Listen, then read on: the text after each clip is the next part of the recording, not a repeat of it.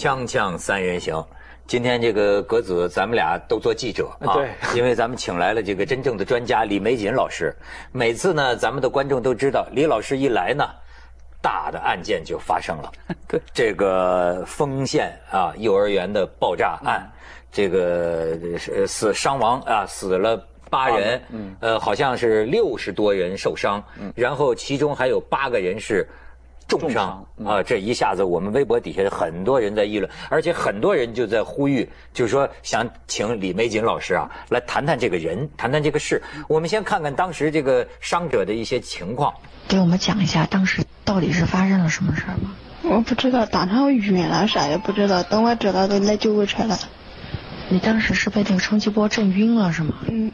然后就距离那个爆炸地点有多远？有多远？从那个到这个。就很近。嗯。您看清是什么爆炸了吗？啥看不见，当时啥都看不晕了，啥看不见。我们都在等着接孩子嘛，快放学了，都在那说话的，就是就忽然听见爆炸了，嗯，爆炸也不知道什么情况。都害怕了，等转过脸来一看，人都躺在那了，就一片人都躺下了。现在是警方已经宣布这个告破了，就说二十二岁的这个嫌犯许某某，哎，说是在他他就在案发地附近这个租住，然后在他那儿发现了自制的这种呃爆炸装置，还提到一个情况是他呃曾经因为植物神经失调休学了，嗯，呃。而且我发现李老师呢，您这个接受采访就是说，你开始以为这个案犯，当然他自己也是被炸身亡了哈。您说开始以为应该是个四十多岁的人，倒也没想到是二十出头的这么一个人。嗯，也对，就主要是这类的，我们把我把这类案件叫滥杀案件，就是搞爆炸了、纵火了，一次拿刀砍杀超过三人以上了。这个滥杀案件呢，大多数都是在生活他遇到了一系列的挫折以后。他容易出现这种行为，所以呢，就是滥杀犯罪呢，它在年龄的集中分布上，它和一般犯罪不太一样。它集中在四十岁上下，就是大多数都有那种失业啊，然后没有正经工作，然后家庭一塌糊涂，最后离婚啊，一般这种情况比较多见。嗯，但是也有三分之一是他这种情况的，所以后来一听到新闻，我才知道啊，他这是二十多岁的一个人。呃，格子了解什么情况？呃，我倒是不太了解，但是我我看了这个什么植物神经失调之后，我我以心生感慨啊，因为过去我们一般这个发生这种事儿之后，以前媒体比现在发达一点的时候，我们都会分析说说这个人啊，这个出这个事儿，要么是个体质性的问题，要么呢是说这个人他的烦闷，他什么这儿要发泄，那儿那儿不满，对吧？等等。但是我反而去看到这种事儿的时候，我现在觉得说我们去看待这个世界的时候啊，它事件是发生了，但事件怎么解释是另一回事。我们以前的解释呢，恐恐怕更多的就是说我我前面说的。但是我现在很多时候看到这种问题的时候，我会第一个想法想到说他的神经问题。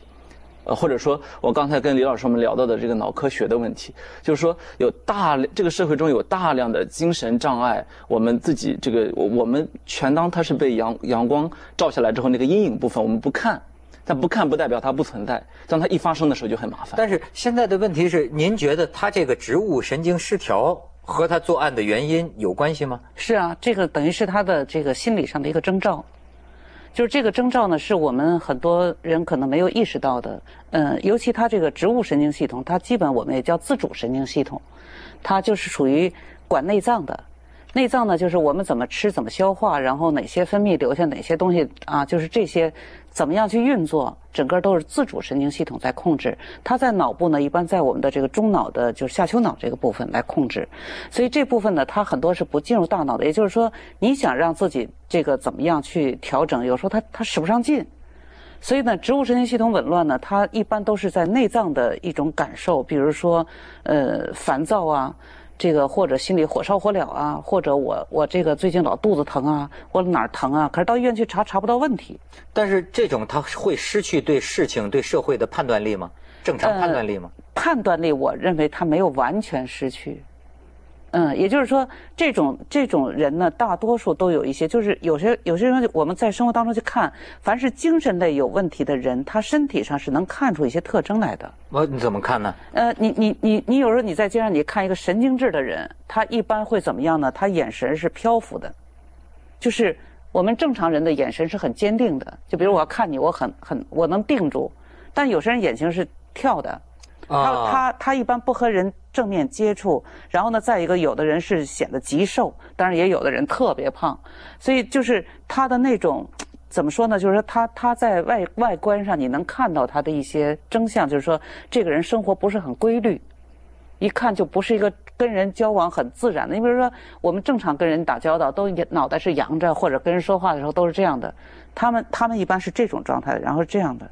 就比如我们原来有一个案件叫叫那个，就是驻马店有个叫黄勇，嗯嗯，这个黄勇呢曾经在家里头做那个木马床，杀害了十多个青少年那个案对案。对对对，你看他所有的照片，他眼睛都是这样的，都是漂浮的，他他不跟人正面接触。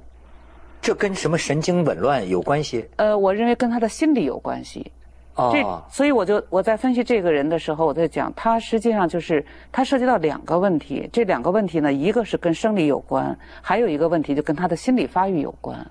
那么他的这个心理有时候也跟生理有关，可以这么讲吧，就是说有些人他在就是很早就可以显现出他的一些性格特点，然后你熟悉他家人，你会发现他的性格特点在他家人身上就有。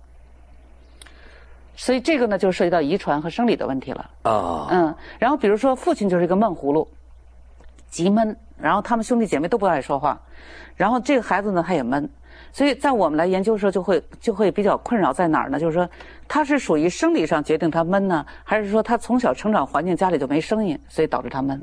所以这次呢，不是呃，我看报道还有讲，就是说他那个出租房里啊，还有一些死啊、灭啊、绝这样的字眼嗯，今天呢，这个李老师给我们拿来他这个出租房这个照片，我才看到这个全文是什么，我们可以看一下。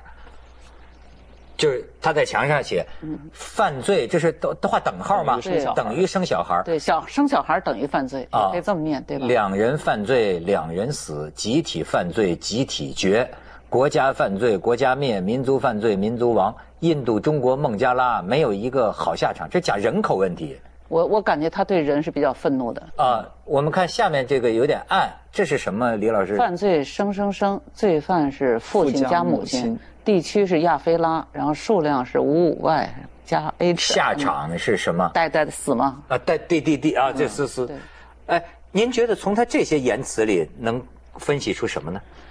呃，首先就是我觉得他的心理是不太正常的。其实这个案件嘛，我认为它实际上是，呃，我我我现在我觉得我们案件虽然结了，但是去研究它还是比较少。我我我因为做这个领域研究，我特想呼吁一个问题，就是我们要重视在当今社会当中心理有问题的人。这个心理有问题的人呢，他和生理是一样的，他是病。嗯，但是有如果我们知道是要是一个人生病的话，不及时的进行一个治疗，他的病可能就会转换。本来是个急症，本来是一个很小的病，但是如果你不注意的话，它就会变成一个慢性的，或者变成一个很很大的病。所以这个这是第一个问题，就是心理上是会生病的。那么心理有病的，你比如像他就就休学了，他休学为什么？说明他已经学不下去了。他学不下去打工，打工他实际上也是一个很不太正常的一个状态。那么他跟家人也很少交流，所以我在研究这个犯罪，经常会发现，就是凡是这种突发的严重暴力的犯罪人，他大多数都有之前的一段生活异常的表现。那么这种异常呢，实际上他在心理上就有问题了。当他心理上有问题的时候，他就会出现一系列的问题。但是这个矛头为什么要对准孩子呢？呃，那就跟他的经历有关了。比如说，他可能对身边的小孩比较反感，因为这个具体的问题我们现在就是很难去了解。但是从他这个表现，你可以倒推，就是说我们心理上有这么一个假定，就是说如果一个人的表现，实际上他是在某种情境下才会出现，所有的心理问题他不会没有理由。他的理由呢，那他现在的表现一定有一个相应的情境。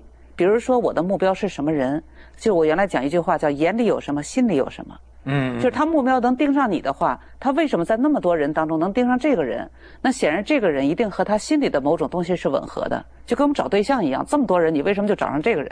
情人眼里出西施。对呀、就是你为什么？就是说，所以他不是在于他，而在于你自己。有时候我们会发现，有时候对象两个人他有点像，说不上哪儿像啊？为什么？就是因为在对方当中看到了自己，所以他更容易出现恋爱。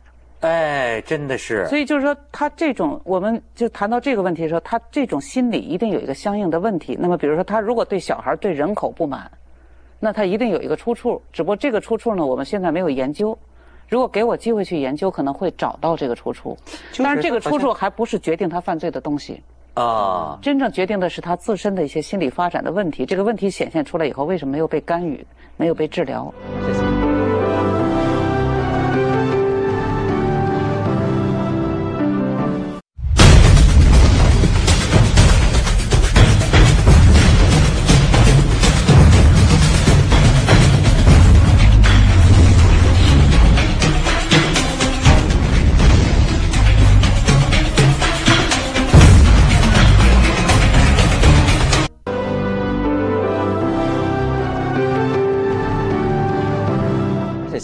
的时候，媒体不断的去报道幼看幼儿园砍杀孩子的事情我我觉得这个对犯罪是有一定的传染作用的。嗯，其实刚李老师说的有一点我特别认可，就是这个社会问题应该全社会去关注。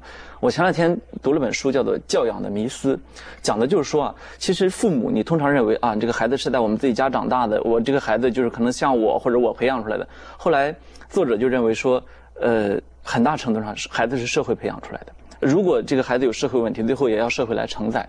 所以我我前一阵儿我在我们邻居邻居家，我听到楼上打孩子那个哭的，我就听不下去了，哦最后我就不得不报了个警。这要在外国啊，你这真报警？我真报警了，我就觉得这孩子以后就是社会的孩子，他以后也是要是生活打呀，还是打孩子哭啊？所以我就觉得他以后就是要生活在我周围。警察后来来了，来了，什么问题呢？后来就是就是父父母暴打孩子，我觉得这种现象恐恐怕那他们家知道是你报的警吗？那不知道，孩子是多大呀？嗯大约多大那孩子？呃我我报了警，我就没有再去他们家啊，。不知道啊，不是就是我我我平时能看到吗？那孩子多大？我总共呃六七层楼，我还真不知道是哪家的孩子，但是但是我就让警察，就是因为他那个太明显了那个动静，那其实就是这个这个是就刚您说的这个社会问题，我觉得特别的贴切，因为呃。我以前在那个有一次我在台湾旅游的时候，就是那个地铁车厢里面，他有一个精神病，他就自己在那吼，所有车厢里面的人安之若素。然后我就问我一个台湾朋友，我说为什么？他家他妈妈是做特护的，他跟我说，因为就是那个这些精神病人，他们平时是可以上街的，街上是有足够便利的条件供残障人士、精神呃不正常的人士上街的，所以呢，台湾人就慢慢的习惯了跟他们共处。实际上，大部分人是不会伤害人的。嗯。但是我就反过来想，我们其实，在大街上很少很少见到精神病患者或者说是残障人士，为什么？因为一个是我们的设施是非常不利于他们出出来的，比如说盲人，那个盲道走着走着忽然断了。那你盲人那个就戳不到，就没法走了嘛。还有就是这个精神病患者呢，出来之后，首先面对一个污名化的问题，以及对他的家庭污名化的问题。所以家里如果有这么个精神病人，你进行哪怕用链子锁他在家里，你都不让他出来。啊，有的人呢是就是把这个家里精神病的孩子就一直锁着，锁着拿个铁链子锁着，什么屎尿一地啊，也有那种报道。所以我们的这个社会问题，我们就倾向于让他就压在这儿，因为我们有一个道德的这个整整体的社会道德在这儿。对，但是李老嗯师，您说就是说像这个许某某啊，嗯，他这个你觉得是可以解释的吗？呃，就是自制爆炸装置，这像是一个我觉得是有预谋、有计划、有理智的一个行为啊。是这样，就是刚才格子说那个特别对，就是说，这个真正的精神病人啊，就是我们在犯罪心理的资料当中去看哈，就是严重的精神病人或者真正的精神病人，他犯罪的人数并不高，就是他的比例并不高。他这个比较高的是什么呢？就是心理上有问题的。我们把精神和心理吧，就是相对区别哈，就是说精神类的是只要药物治疗的。为精神类的病，然后呢，心理上呢，就是往往我们一般都称它为这个功能性的神经症类的，也就是说，药物干预没法干预的。比如我们讲一类的叫叫人格障碍，人格障碍呢，它就是它所到之处都会让周围人很痛苦，但是呢，这种这种心理上的问题呢，你无法用药物干预。就是不能说吃药了，这人格就改变了，这是不会的。像包括偏执啊、什么边缘啊、爆发型啊、反社会啊，都不是药物能干预的。因此这一类呢，它属于精神类的疾病，但它又真正的问题实际上是心理问题。这这很危险呐、呃，反社会行为。而且危险的恰恰是这部分人。就是我们有我有一次在参加那个医虎辩论的时候，曾经讲过这个话，就是真正很麻烦的是边缘型人。边缘是什么呢？就是他有一点点精神异常，但他仍然能正常生活。这种人是最危险的，而真正的精神病人反而不危险。就是所谓的对你刚才说的羔羊。对你刚才说在在地铁上看到那种的哈，那个一般他倒没有什么太大的危险。真正危险的是这种，就是说他心理上有问题的，他是一种功能性的，这很麻烦。比如说人格问题的犯罪非常多。啊，包括我们比较头疼的偏执类的，还有爆发型的，然后上次咱们谈到的被动攻击型的，最最危险的就是反社会型的。就是反社会型人呢，他特点是什么？智商非常高，但是呢，他对人毫无情感，而且呢，就是他对身边的人，哪怕养育他的人，他都可以没情感。所以他麻烦在哪儿呢？他想干什么就干什么，没有任何一个人能制约他，你拿不住他。所以这就是属于非常危险的一类的心理。比如说像他，呃，为什么早不干？晚不干，以往似乎也没有说他做出这种行为的迹象。突然之间自制爆炸装置，就去制造这么一个爆炸案，把自己也炸死。这这个他这个案子发生很偶然，但是他的时间点是对的。为什么呢？就是说，呃，我曾经跟那个咱们采访的记者讲过，呃，人呢他是这样，就是一般的精神上的问题显现的时间是在青春期的后期。二十多岁，那么二十多岁呢？他为什么在二十多岁？是因为吧，他有一个重要的就是转变，就是青春期他的性发育。嗯，这个性腺的发育呢，它会导致他内分泌的一个整个的重新打乱一个调整，而且这个性腺它本身就是人生命的动力嘛。所以它往往是给人制造一种动力的，也就是说，对，有的时候你觉得这个心里的啊，扑腾。我们讲这个年轻人闹腾，为什么闹腾？对对对，他这个闹腾呢，实际上就是它会导致他他体内的一些就是其他的相关的一些分泌的东西。就刚才讲，他植物神经系统紊乱嘛，植物神经大量都是胸腺啊、性腺、肾上腺都是这些东西，所以他在这个过程当中，他就会出现一些混乱，这个混乱也就导致出现精神类的疾病。也就是说，我们看那些精神分裂症。还有很多的一些严重的精神病，基本也在这个年龄段，在二十到二十八岁。我请教您了，就是这个这个植物神经啊。我也很熟悉，就是就是，甚至有医生说我可能有点植物神经紊乱，有点不会差吧？不是，就有时候你看，有有时候你心跳不规律啊，对对，或者说是严重失眠呐，有时候医生也会怀疑，说你是不是植物神？甚至原来咱们讲那个林彪，不是也有说是因为战争中受过伤，说哎他也是植物神经。我周围听说过很多人都是呃植物神经，甚至是一些个公务员呐什么的，就工作压力非常大，都是说我植物神经紊乱。那偏偏他这个植物神经呃什么失调，他他紊乱的程度是不一样的呀，就跟同样是感冒啊，有的人感冒他就是一个感冒，有的人感冒可能到肺炎了，还有的人可能就是更严重的其他的心肌问题了，就是说他导致心脏的一些问题了，所以他这个是程度是不一样的。那么另外呢，最最重要的，除了他这个阶段，还有一个就是他的生活的发展的这个路径，也就是说所有心理疾病它背景就两个问题，一个是遗传和生理。还有一个就是环境和经历，这个环境和经历也很重要啊。你要知道染色体它是这样的，染色体它，比如说，曾经美国有这样的做法，就是把这个小孩的那个双胞胎染色体拿来给给取样，然后作为图谱，发现俩差不多。过二十年、过三十年再取这两个人再做，就发现差别很大了。那意味着什么呢？就是生理的东西它可以用环境来改变。哦。比如你老吃东西，你生活不规律，也会导致植物神经紊乱。然后呢，也有一部分植物神经紊乱是遗传啊。所以就是精神类疾病两个都可能，甚至不是现在也有一种观点说文化都会影响遗传，就是呃慢慢遗传呃也在你的基因里会写下某种就是书香门第传万代嘛？为什么？就是书香门第，你看他的后代一代比一代好。但是历史上不是有一句话叫什么“武将后代多暴虐”吗？文将后代多福寿吗？我前两天还就花一千块钱做了一个基因检测，到现在结果还没来啊。你也做了？啊，我想看看我体内有百分之几的尼安德特人的比例。没有，我就觉得哈这个意外呢，它就是意外。这个事儿呢，本质上它是个意外，对吧？但是呢，这个意外背后呢，其实也有一些很有意思的一个，就是值得我们分析的一个现象。你看，我们中国人以前吧，我们要分析一个这这种事事情的时候，我们倾向于怎么看？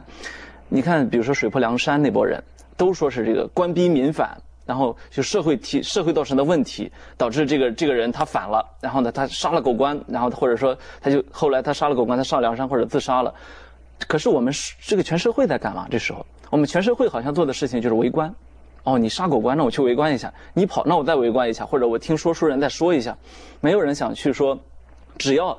你不是去幼儿园杀的我我们自己家的孩子，这个事儿就没有人关注了。我就觉得这个问题就就很就很麻烦。对，就是说啊，当然中国社会啊被忽略的人太多了，太多了。嗯，所以我觉得实际上就是说，李老师您讲的是非常正确的。嗯，但是实际上现实当中啊，以今天的现实来看，健康的人、正常的人，他都经常得不到照顾。你说像这样的一个人，怎么谁又怎么去发现他？你又怎么去预测他？又怎么去帮助他？或者你怎么帮助他？所以这个事儿呢，就它是一个非常大的事情。有时候我我我先还是我要把这个犯罪的路径给你们分析一下。就是可能格子看的更多的是社会的角度，我呢因为研究犯罪心理，我更更多的看的是个人的角度。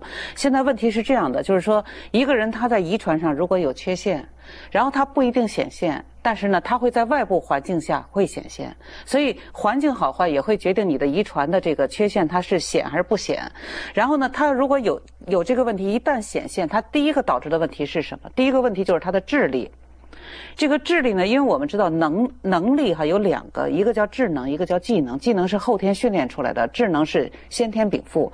那么就包括你们这个上两期做的，就是我看两两位女嘉宾做的一个女大学生，然后最后什么嫁到农村去了，生了好几个孩子。对，她实际上问题也是这个问题，也就是说她实际上是已经失能了。这个失能是什么意思呢？因为她精神类上的疾病。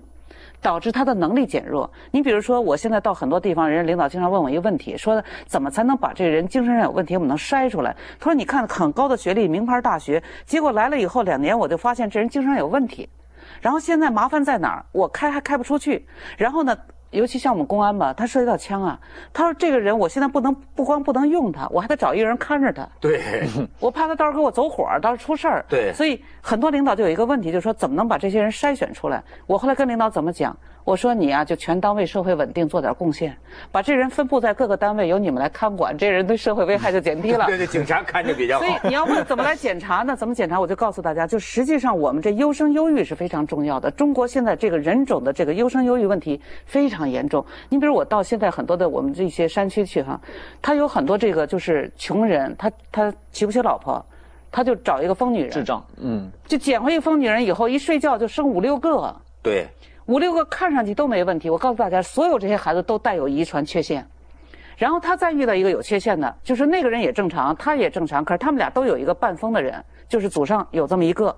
他们俩凑到一块儿生下来孩子必定是有这问题的，有这问题有的是生下来就有问题，有的是到什么呢？到二十岁左右开始出现，出现之后就像刚才说的这个案件，他就是一个临界状态。临界状态什么意思呢？他能够生活还能够生活，然后他也能够制造炸药，知道这顺序怎么回事儿，然后他对你们生那么多孩子不满，然后他要去表达一下他的不满，他就干了。您您觉得他难道有可能是他觉得他自己有些遗传的问题？他不一定。他不一定知道自己有问题，但是他觉得生孩子这多不对，所以生孩子多为什么不对呢？我们就知道他认知是不正常的，正正常认知是不这样的，所以就是失能。刚才我讲心理问题，很多人不明白在哪儿呢？就是说他心理问题不是真正的精神病人才叫心理问题，心理问题就是完全看的是正常人，但是你只有跟他处，让他说话，在他做反应的时候，你才会发现他有那么一点点不正常。所以咱们不能光讲这个放开二胎。同时得讲优生优育，这太重要了。咱们去下广告，锵锵三人行广告之后见。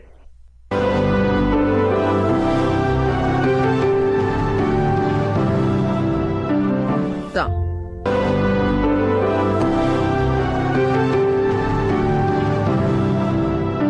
你看我学到一样，可能呢，比如说人周围人当中啊，突然失能，也许是一个观察的特征。对。呃，再有一个呢，就说呃。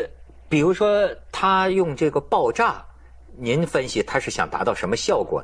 比如说，没有用刀，或者没有用别的什么方式，他用这种爆炸是有什么分析吗？这个凡是搞爆炸的人哈，他都有一特点，就是说他们基本是一根筋。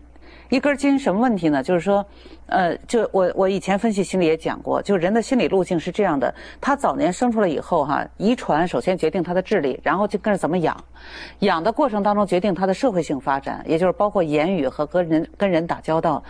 那么如果他遗传就有点缺陷，在养的过程当中，他的这种养的不到位，因为我们知道孩子在痛苦的时候，你马上就过来和不马上过来，他反应是不一样的。嗯，那么他一年下来到他六岁，这个过程有爱和没有爱的抚养，他孩子就是两个类型的。没有爱的孩子，他对人是没兴趣的，因为你不是我快乐的来源。相反，我一呼喊就有人来，而且来的人很多，很爱我，所以我跟人就很友好。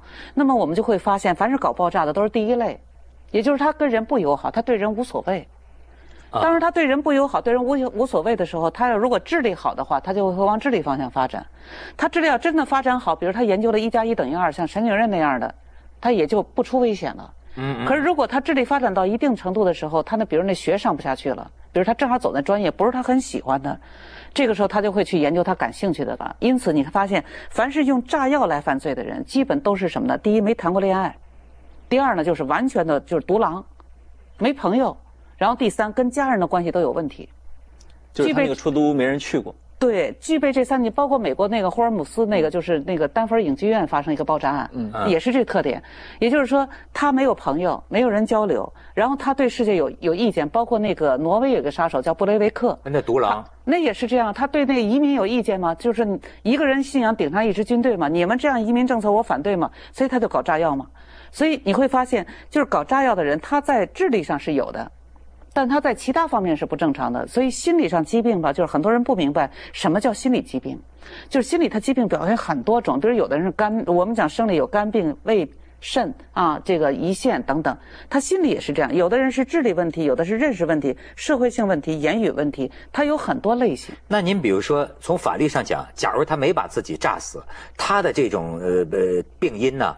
会不会成为免罪减罪的理由呢？我认为他有能力，这又是一个问题了。就是有精神病，但是有责任能力。我们很多人认为你有精神病就没有能力，错。很多人是有病但有能力，能力在哪儿呢？就是刚才讲了，智力当中最重要的是辨别和控制力。一个人只要能制造炸药，就全有辨别控制力。因此，制造炸药犯罪人，无论他怎么异常，他都有责任能力。有责任能力，这是但偏巧这样的独狼，社会又发现不了他们，因为都说了，他跟父母也不来往，那怎么关？和家人隔绝，和朋友隔绝。所以你看，我刚刚讲的这几个案例，全是这样。嗯，很难很难发现。对呀，很难预测。嗯，也也应该能发现。只要得得注意。关键你不知道他什么时候炸，这是很麻烦。就你能知道这人异常，但是你不知道他什么时候干，这特麻烦。他这几乎没有社会交往，你又怎么能够谁去发现呢？所以这是世界。